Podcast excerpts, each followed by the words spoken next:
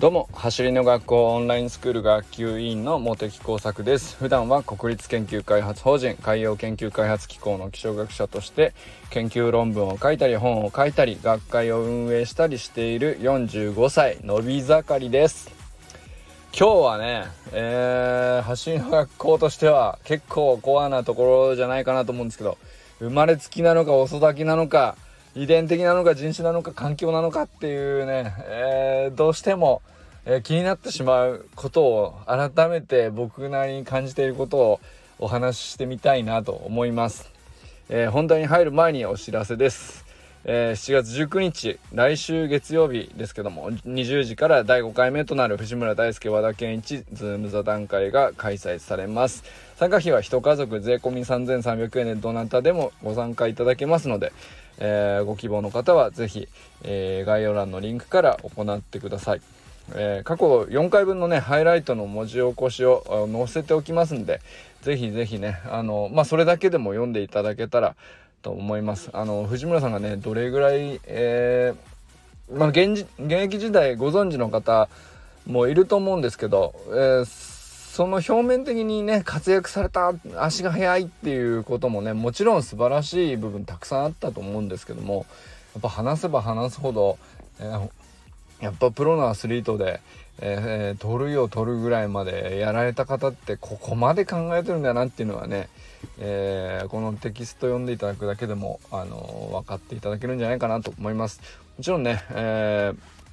当日ご参加いただけるのが一番あのー、いいと思いますけど、えー、これを読んでいただくだけでも、あのー、何かとね、えプレーに生きたり、え自分のトレーニングをどういう風に捉えるかみたいなことにはねすごく役に立つような内容になってると思います。是非是非ご活用いただきたいと思います。それではね、えー、本題に行きたいと思うんですけど今日はね生まれつきなのか遅咲きなのか遺伝的なのか人種とか環境とかっていう話はねえー、足の速さは才能じゃないって走りの学校のキャッチフレーズとしてね。まあ校長和田健一校長がもう心から強くそれを信じてこの学校を立ち上げているので、まあ、その上でね走りかけ名理論っていうのをあのー、まあ、言語化したというか走り短距離のスプリントの走り方っていうのは、どうやって速くしていったらいいのかっていうのを方法論が実はえー、まあ、ドリルとかねこういうのやるといいらしいっていうこと自体は結構共通認識があって陸上部とかではまあ大体同じようなドリルをやってたりとかトレーニングをやってみんな速くなってってるっていう、まあ、そういう意味ではある程度の方法論はあるしあの確率まあ、確率っていうのかなまあある程度あると思うんですね。でみんなその足遅かった人も速かった人もそういうドリルをやってそういうトレーニングを積んで、まあ、そういう中で、えー何て言うんですかね、まあ、成長がはまったりとかトレーニングが合っていたりとか、まあ、そういう中でこう徐々に、えー、開花していく選手が現れてきて、えー、っていう形だと思うんですよね。なので、まあそういう中で本当に飛び抜けた人がいると、やっぱり生まれつきなんじゃないかとか、えー、才能があるっていうふうにね、あの、思ってしまうっていうか、えー、まあそういう風な言葉で表現したくなる例えば天性のものじゃないかとか、えー、まあねそれはね間違ってないと思うんですよね。あの、例えばなんですけど言葉として、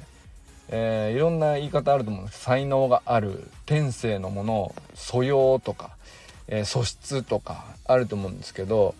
結構ね数字で表せない結構曖昧な表現ですよね。えっ、ー、と周囲と比べてちょっとできる感じ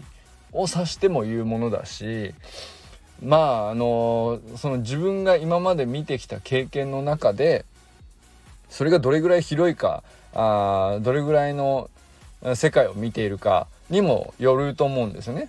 えー、まあ100人見ている人にとっての飛び抜けた人を指して天性のもの才能っていう風に表現する、まあ、飛び抜けた人がたまたまいたでもその人は、えー、1,000人1万人の中では割と普通によくいるっていうこともありえるわけですよね。で意外と数しかできないけど自分がびっくりしたあのー、理解がなかなか追いつかないという時に意外とそういう言葉を使っていて、えー、まあ全然悪くないそのね褒めることだ褒める意味で使ってたりとかするので天性のものだね素晴らしいねっていう言い方って全然いいことだと思うんですけど逆にやっぱりでもじゃあ自分の結果がなかなか出ないとか、えー、まあちょっとずつ成長はしてるんだけどなかなか追いつけないとかっていう時に逆にその諦めの意味でもたまに使われてしまったりするのでやっぱりそこじゃそこで、えー、やっぱり校長の思いとしては、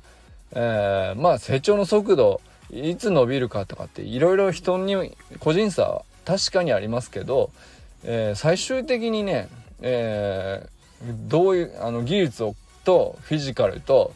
まあ、メンタルと全て噛み合って、えー、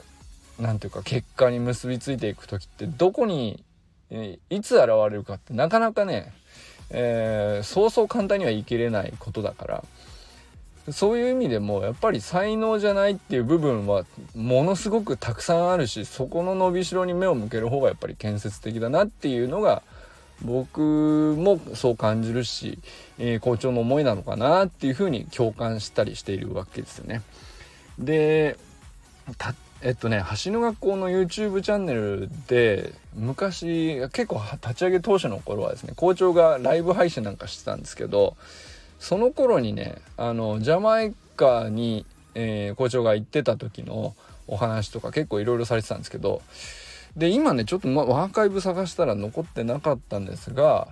あのー、校長がねものすごく強調してたことっていうのが、えー、ジャマイカで9秒台の選手とかまあバンバンいるわけですけどその人たちにこうみんな聞いて回ったんですって校長が。したらその小さい時からずっと足が速かったっていう人ももちろん今いたそうです。ですけどえー、全然周りと比べて早か早い方ではなかったっていう人も半分ぐらいいるんですって。っていうのでじゃあどっちもある。うん、まあだからち生まれつきと言われるぐらい小さい頃から早かったまあ要するに早熟ってことですよね。そういう感じの人と、えー、全然あの噛み合わずに、生まれた時からだいぶ年齢いっても中高と全然周りと比べてもなかなか速くならなかった人たちも結局ある時ガンと伸びて9秒台になるみたいなことっていうのがありうるっていうことをまあ校長はそこで、まあ、聞いて回ってなるほど。じゃあやっぱり才能じゃないはずだと。そこからじゃあどんな技術があるんだっていう、まあ、そういう形で出てきてるんですよね。まあ、結局だからやっぱりじゃあ理由があるはずだ。才能じゃなくてテクニックである部分。鍛えるべきフィジカルとしてまああの本当に正しい部分だったのかとかっていうところを見つめ直していった結果としてできてるのが、まあ、オンラインスクールのメニューだったりするわけですけど、まあ、そういう意味では、えー、まあ生まれつきと見えるほどに早い段階からあの成長していく人もちろんいると思います。でも確実に言えるんですけど逆に全然遅咲きっていうのも現実としていらっしゃるんですよね。じゃあそのせっかくだったらやっぱり才能だと思って諦めるよりは天性だと思って諦めるよりは、えー、才能じゃないとあの信じて、えー、正しい努力って何なのかっていう方に、えー、思考を向けるっていうのがね、えー、いいんじゃないかなっていうことだと僕は解釈してます。でまあねいろんな捉え方あると思うんですけどもえー、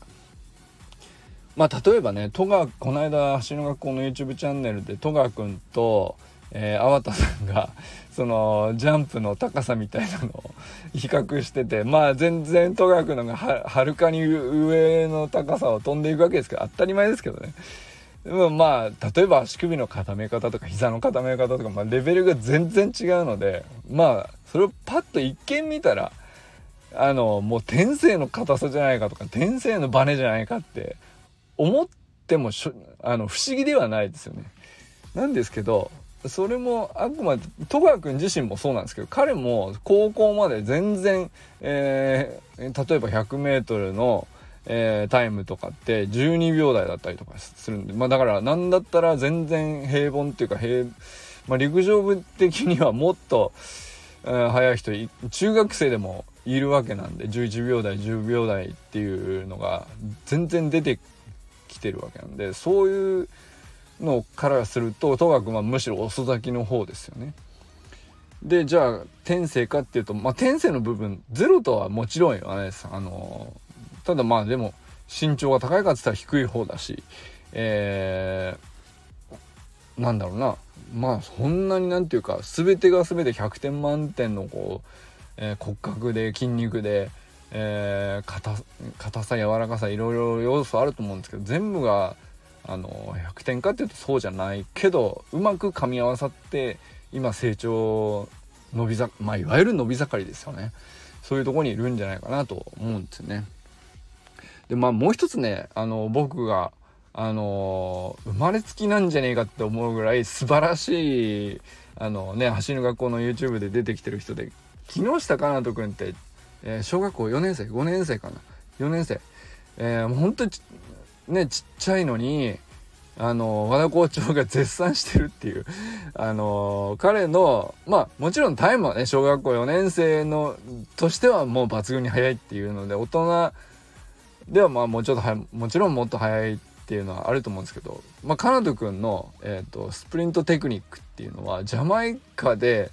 和田校長がそのいろんなまあ一流選手の見た足の軌道とほぼ、ね、近いと言ってたんですよ。でじゃあ本当に素晴らしくて和田校長がパーソナルトレーニングする時に全然もう教えることがないですって困っちゃうぐらい美しいしもうほんと素晴らしいテクニックなんですけどじゃあそれってちっちゃい頃からこんな身につけて才能なのかと。ね、天性のものなのかってもちろん言いたくなると思います普通の人が見たらもう圧倒的なんでなんですけど僕この間木下かなとくん、えー、家の近くの、えーとビーチフラッグの大会に来てたんでお話ししたことがあったんですけどでお父さんも陸上をやられてて確かにあのそういう場合ねあの陸上が好きになりやすかったりとかそういう条件あると思います。なんですけど何が一番そのあんなに綺麗なフォームになるだと思いますかっていうようなお話ししたんですけどほんとちっちゃい頃からボルト選手の 動画を何回も何回もずっと見てたっていうお話をされててだからかなと君にとっては走るっていう時に、えー、体の動かし方がこういう風にするもんだっていうのがもう無意識に体にこう頭に体にすり込まれてってるぐらいの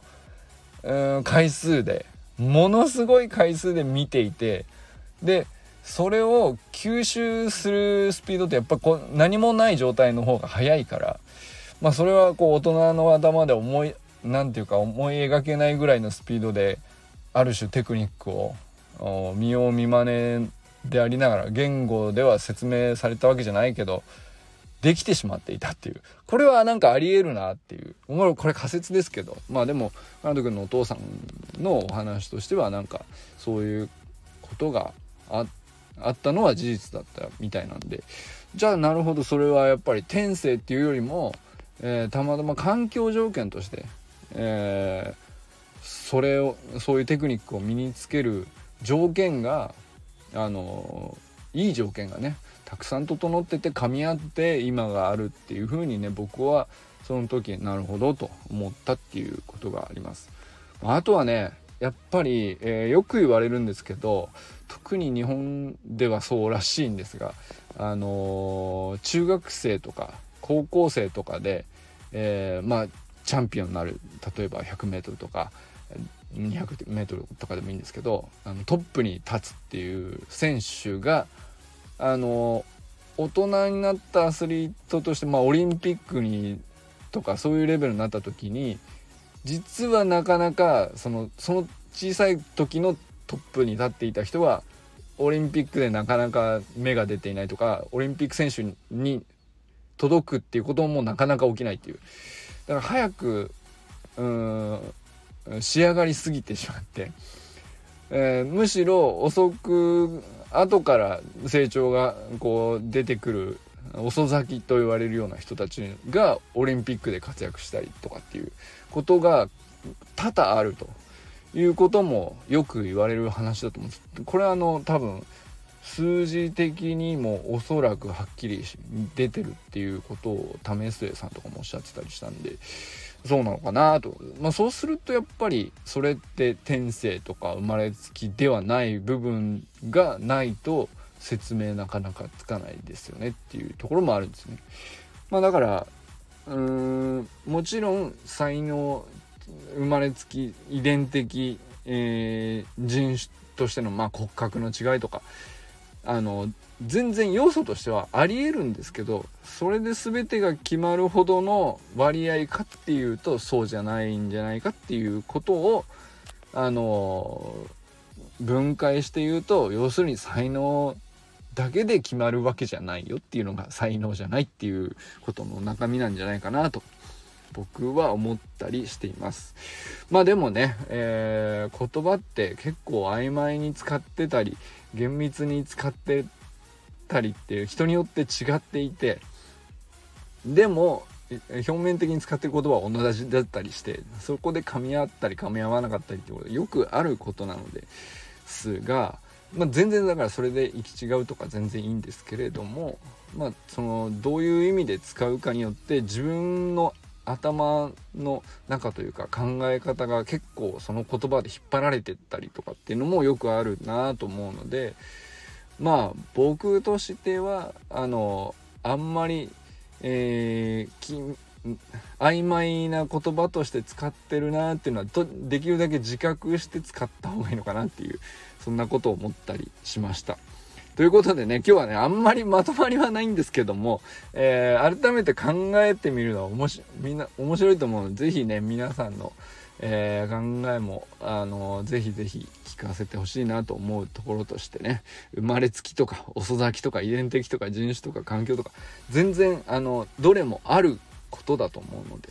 えー、まあそんなことについて、えー、取り留めもなかったですけども話してみました。それでは皆さんこれからも最高のスプリントライフを楽しんでいきましょう。バマス